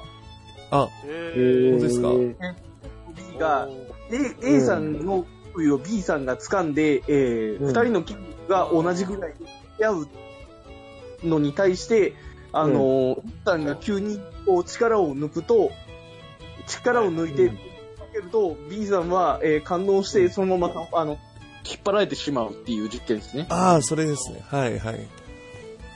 もうそういう。っていうのは、格闘技の教室とかでもやるような内容なので、ええうん。それがもう全部、全部は続く感じですね、もう。そうですね。うん。結構、あの、解説は解説入りますね。解説が、そうですね、非常に入って、ね読みや、読みやすい、読みやすいというか、ため、ためになりますね。ああ、確かに。なんか、うん。だからそれこあのそ、結構、とんでも系じゃないですね。ん？とんでも系じゃないですね。とんでも系じゃないですね。ああ、そうですね。技術になんか、うん。裏付けされる。まあ、キャラはとんでもかもしれないんですけど、ねキャラ、キャラとか舞台設定は、動きはちゃんと理にかなったものちゃんとあるんで、ううん。そうですね。そうです。結構まあ護身についての話とか、あと精神的な話もありますね。その護身術に関しても、そのあ付け焼き場での技術じゃなくて、その危険だと察知する感覚が大事であって、それあ、でうん。自分は技術があるからって過信すると、かえって怪我を怪我をしたり危ない目に遭うから。うん。そういう気持ちをどう持てとか、あとネットの書き込みに関してどう思うかとか気にするなとかを丸々一話、丸丸々一話書いたりするんで、これはぜひもう読んでほしいというか、あと自分でも貼っちゃいたいぐらいなんですけど、そんまあそういう感じバッジも実は持ってるんですよ。うん。あ、はいこれはいい、あれはいいと思いますよ。はい。で、まあ、まあ、と、まあ、そういう実用的な話もあったんですけど、まあ、でも単純にもうこれがもう主人公の、その、血筋というか、その、血統の話とかがこれ出るんですけど、またこれがあの、この、うそのなんだろう、結構その、運命づいたみたいな話、宿命づいた話みたいな、その、自分の、その、あまあネタバレになっちゃうんですけど、まあ、ネタバレ、ね、じゃあネタバレにならない、なっちゃうんであんまり言わないようにしますけど、とりあえずまあ、自分の血筋の育ててくれた人が、その自分の、そのドライさんの師匠であり、で、それを自分に教えてくれたっていう、その血のつながりみたいなのが実はあって、結構壮大な話にもなっててまして、うん。で、まあ、それで、その中で武術を学ぶっていうのはどういうことかっていうのを主人公が学んでて、で、武術、武術っていうのはその格闘技じゃなくて、かただの格闘技じゃなくて、その生きるか死ぬか、戦場で、実践の場でどう生きるかっていうのが大事なんだ。で、その実践を生かす場として、その、つつまぬだファイトクラブ、ファイトタウンっていう、つまりあの、街、うんこのつ、そもそもつまぬだファイトタウンって何なのかっていうのは、ストリートファイトを町おこしでやってるっていう村、町、町おこしでやってるっていう設定なんですね。まずその第一設定がおかしいんですけど、まあ、ちあ、ち余談ですけど、あの、つな、つまぬだなんですけど、これ、千葉県の津田沼なんですけど、私のじ地元なんで、もうよ、結構よく見た 場所なんですね。地地元、地元っていうかまあ、よく通ってたとこなんで、あ、ここ知ってるとか、あ、パルコ見たことあるとか、あの、大学あるとか、うん。だそうなんで作者さんの地元かな、これは。うん、だと思いますね。幕張とか出てきますから。うん。まあだから近い場所もあったね。まあそこで行われてたってあるんですけど、だから本当にあの、格ただの格闘技っていう側面以上に、その実際の実践の場、生き死にの場でどう立ち向かうかっていう、その戦術、さっきのあの喧嘩商売とはちょっと違ううんちょっとベクトルですけど、ある意味では同じかもしれないですね。その、どうやって生き死に、どうやって戦う、戦いっていうのはどういうかっていうのもある意味本質をこれ、これも捉えた漫画でもあるんで、うん、うんそういう、そういう意味では、うん、ある意味、また、ある意味では近いベクトルの漫画かもしれません、これ。内容は違いますけど。うん。あと補足するとしたら、あの、上山先生のイラストが、非常にあの、うんあの、お色気というか、その、健全なエロスを感じますので、うん。結構パンツとか、ブラジャーとかボンボン出てきますけど、その、大丈夫さっきなんかそれ以上見たからもう体勢できてから平気大丈うん夫。むしろ健全、むしろこっちを、こっちを見ると、むしろあの、コロコロコミック並みのエロさなんで、あ逆にあの、癒されます。癒し、癒しを感じる下着です。うん。健全なエロスをうん感じ、エロス感じないな、むしろ。うん。あ、幸せだなっていう。眼福ってやつですね。なるほど。うん。うん。ああああそれを感じると思うんで、はいあの、心も癒されますんで、ぜひ、ぜひ、おすすめしたいと思います。はい、こんな感じで。はい。はい、はい以上ありがとうございました。ありがとうございました。はい、ありがとうございました。えっ、ー、と、2周回っちゃったんです。もう12時前なんですけど、どうんうしよう。ど、ど、どうしてもう一つっていう人いれば。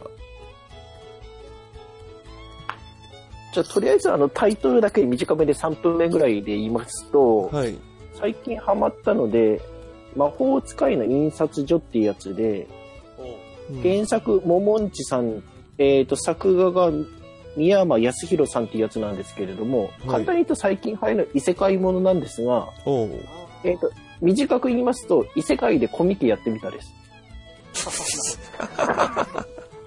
えー、魔法がこび、魔法がものすごい運びってる世界で、目当ての魔法の載ってる本を探すために、魔法のしの本がいっぱい集まる場所を作りたいって言ったら、コミケになったという。で、どっかで聞いたことがあるようなネタがいっぱい出てきます。あの、あの、本を求めに徹夜でやす、徹夜で並んでる奴がいて、それを撃退するのに追われるとか。あ、コミそっちか。うん、列がうまく回らないのかやるとか、あと、ちょっとあの、今度のコミ、今度、この中ではマジケっていう言い方するんですけどマ、ジケ。はい。あの魔法の世界でモンスターとかを見る世界なんです今度、魔王、殺意子が来るっていう風になったとか、うん、殺意？魔法、殺意子。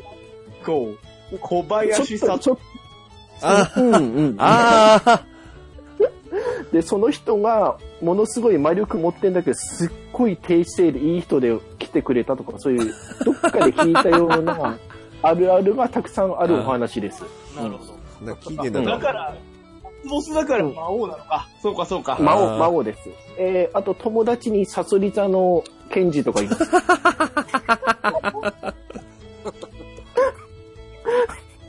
はい。一応そんな感じ。はい。短くまとめてみました。あ、ありがとうございます。ちょっと最後にこれ。はい。私も短めに。あ、はい。おう何？はいはい。あの、マガジンで以前連載していたアバウトっていう漫画なんですけど、はい。あの、三峰っていう超ヤンキー高校に、えっ、と、まあ3年、2年、1年といる中で、3年がトップで、えー、絶対空襲性的な高校なんですけど、はい。あのそこにいた朝霧慎之介っていうバカが、えっ、と、いや、俺、ミスター三峰だからって、あの、最初から大ボラを吹きまくって、あの、ヤンキーボコっていくって話がありまして、ヤンキー漫画なんですけど、はい。あの、なんかね、結構珍しいヤンキーがファミレスでダブダベってる時の話とか、はいはい。えっ、と、まあ、ヤンキー漫画あるパターンの1年 VS2 年、1年 VS3 年の戦いだったり。うんうんで、こう、最初から実はね、朝霧さんくんがね、超強い人なんですけど、あの、一番最初に喧嘩売っちゃうのがね、3年のトップなんだよね。三年肌からラスボスは確定しているんです。いきなりやっちゃっなんだけど、た。はい。まああの、まあ外のヤンキーチーム集団とか、別の高校とかのいざこざとか、いろいろあり、えーどんどん朝霧が元から強いのに強くなっていくといううんうん。話なんだが、えっ、と、とにかく朝霧がバカっていう、この、この一点ですね。まあの、あの、男の友達の中にもたまにかまってちゃん的なやつがいるじゃないですか。ああ、うんはいはいはい。ちょっとめんどくさいタイプの、うん。あの、友達とかいるじゃないですか。はい。あれが超強いと思っていただければ、あえ、あれが超強い？はい。そうあの、主人公がね、あの、めんどくさいんだよね、とにかくね。あの、のけ者にされると、あのー何自分を注目してほしくて、あの、わざわざしなくていい喧嘩を始めたりするの。で、それが大ごとになって、学校対学校の戦争とかになったりするの。えー、はい。ただ、あの、一点だけ、あの、目をつぶっていただきたいところがあって、はい。はい。男性キャラしか出ない、アンド、あのね、高校生しか出ないのにね、あの、漏れなくほぼ全員がタバコ吸ってるんだよね。ああ、マガジンすげえなと思った。あ、時代を感じますな。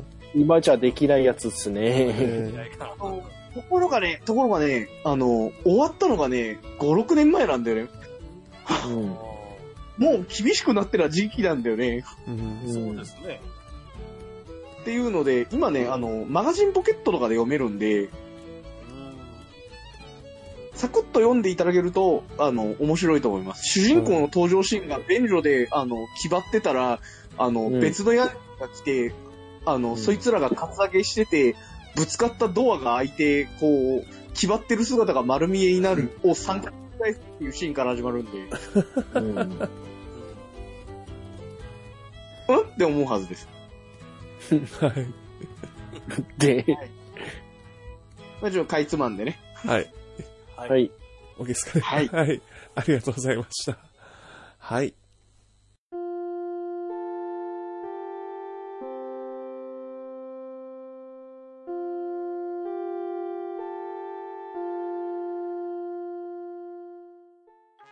ポッドキャスト、ハンドンダバなしは不定期更新中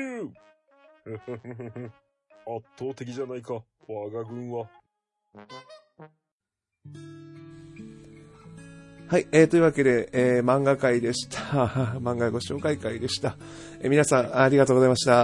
はい。あありがとうございました。はい。ありがとうございました。お疲れ様でした。あそうですね。今回もいろんなジャンルが出揃いましたけど、どうですかね。なんか、どれ、これが、これ読みたいみたいなのあれば、一人ずつ。な、ん？なんかこれ、これが気になったとかありますか？えーえーと、えーと、はい何を持ってるんじゃないかと思うんだけどね、48。あ、ーはい。48は、うんぜひ、あの、あ、ごめんなさい。私もそれ感動。作です。感動作なんですね。感私も動作です48。はい。最後ちゃんと、あの、きっちり、あの、いいラストで終わりますよ。イラストね。何その急なフォロー？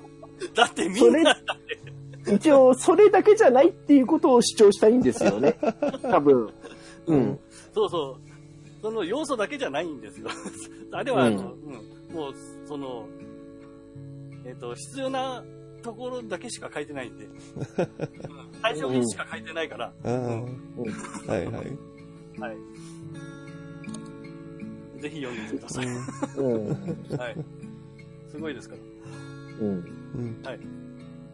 ね そうなのが伝わりました。ありがとうございます。あと、あと気になったのは、カナタのアストラはちょっと読んでみたいなとはあ思いましたあ、ね。一回読んだけどよかったですよ。う。うんん。だから読んだ人は、あの、言えるんですけど、読まない人に、うんこれストーリーやっぱ先伝えちゃうと絶対面白さ半減しちゃうっていうのは、あの、推理小説とミステリー小説と一緒なんですよね、これどうしても。ああ、やっぱそういう路線なんですね。うん。うんあうん。あ、でもアニメ化、ただはい。うん。はいはい、しますします。なんで、うんそっち先でもいいかなっていう気はしますね。ううんん。そうですね、ちょっと様子、ど、どうするかな。あ、でも、まあ、5巻ですしね。読んでみる。うん、2000 2500円ぐらいです。う。うんん。いけます、いけます。読めるんでね、5巻なら。うん。うん。うん、そうですね。私最初出会った時ネ、ネカフェで見つけて、1日で全部呼びましたね、5巻まで全部。延長して。うん。あ、だってこれ3巻まで読んだ後でこれで帰るの嫌だっていう気持ちになりましたもん。本当に。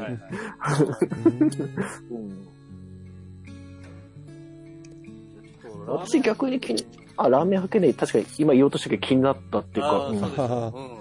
うんうんうん、確かに。もう、ちょっと有名なんですよね。う。うんんあの、ハゲの画像だけ。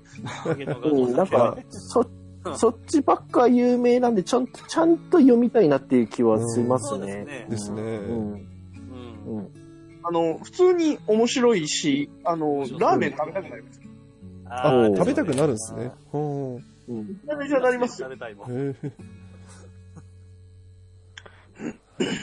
はい。じゃあ以上とさせていただきます。皆さんありがとうございました。ありがとうございました。まあありがまたとうござ、いました。またやりましょう。はい。またはい。はい。じゃあ、えー、本日も以上です。はい。第一部、完。俺たちの漫画界はまだこれからだ。次の連載は作者取材のため救済とさせていただきます。次回のデカラジの配信にご期待ください。はい。以上です。ありがとうございます。これ2巻、二巻で終わったよ、今。はい。番組へのご意見ご感想をお待ちしております。ツイッター上で、ハッシュタグ、カタカナ4文字、ネカラジでつぶやいていただくか、ダイレクトメール、またはブログ上のコメントでお待ちしております。番組への出演者も募集しております。お気軽にお声掛けください。ではでは、おつです。